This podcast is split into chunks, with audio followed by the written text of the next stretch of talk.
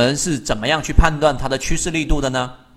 首先，你要注意看，在这个地方上形成了一个交汇面积。这个面积和前面这个地方上涨形成的这个短期均线在上方短上长下的这个面积是不是明显增强的？其实，在这个地方上你就已经能够明显的判断出来了。但这个时候趋势力度还不是特别强，当然 MACD 也出现了一个明显的背离，这里面几乎都没有，对不对？第二种情况，你要判断趋势力度，这个地方的力度是不是又比前面这个地方的力度要强？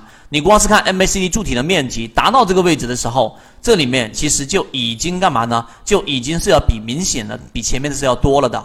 那这种就是一种强势，所以在这地方做我们说涨停复制成功的概率会比较高。那么我们再来看一看，呃，卖点怎么样去看趋势力度？你看这个地方了没有？这里的五日线是不是也上穿了这一个实线，形成了一个交汇面积？那么我把这个面积把它定义为。A 面积好，这是 A 区域。那么同样的，在这个地方上，它是不是也形成了一个面积？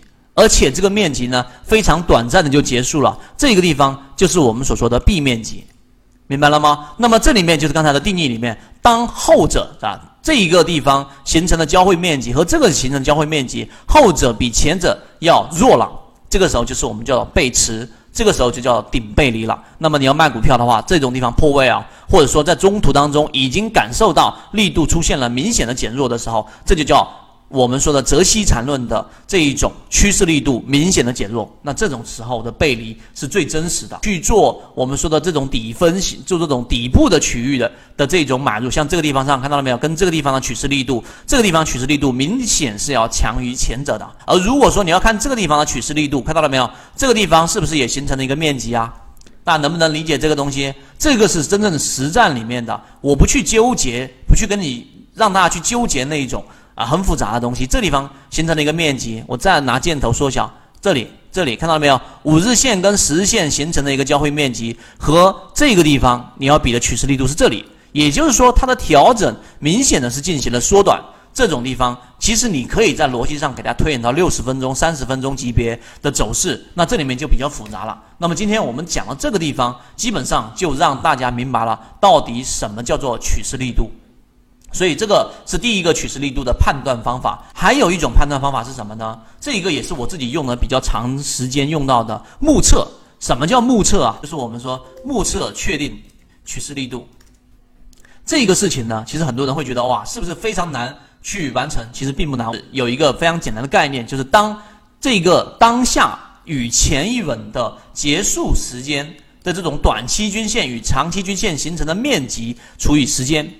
注意哦，就是这里面刚才我们说那个面积除以时间，那么最终得出的就是一个我们说的一个效率。那么这里面就是及时性的反馈出我们说趋势平均力度，注意平均力度面积除以时间与上一次缠中说缠泽西缠论的平均力度啊的平均力度的一个比较，有这一次和上一次的比较的强弱对比。如果一旦出现了比上一次弱，那么这就有可以判断出形成了一个我们所说的背驰了。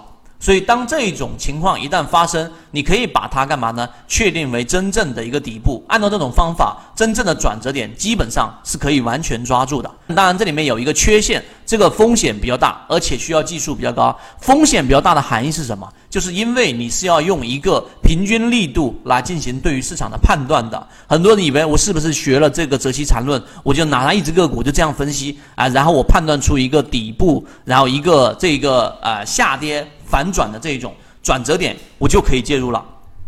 其实不是的。你还要综合的判断大盘的环境和个股和筛选和它的散户数量的这种季报数据是不是大幅减少，以及它基本面是不是安全的。也就是说，你要有一个大的护城河之后，然后用我们所说的这个泽西缠论，才能让你如虎添翼，在操作上才会有更强的一种把手。而这种方法是我实战当中觉得最有效的趋势力度。我们圈子现在正在讲实战系统专栏，完整版有非常详细的视频和图文讲解。帮助大家建立一个完整的交易系统，所以你想进一步完善自己的交易框架和模型的话，可以拿出手机一步关注“股掌之上”公众平台，加入实战圈子，进一步系统学习。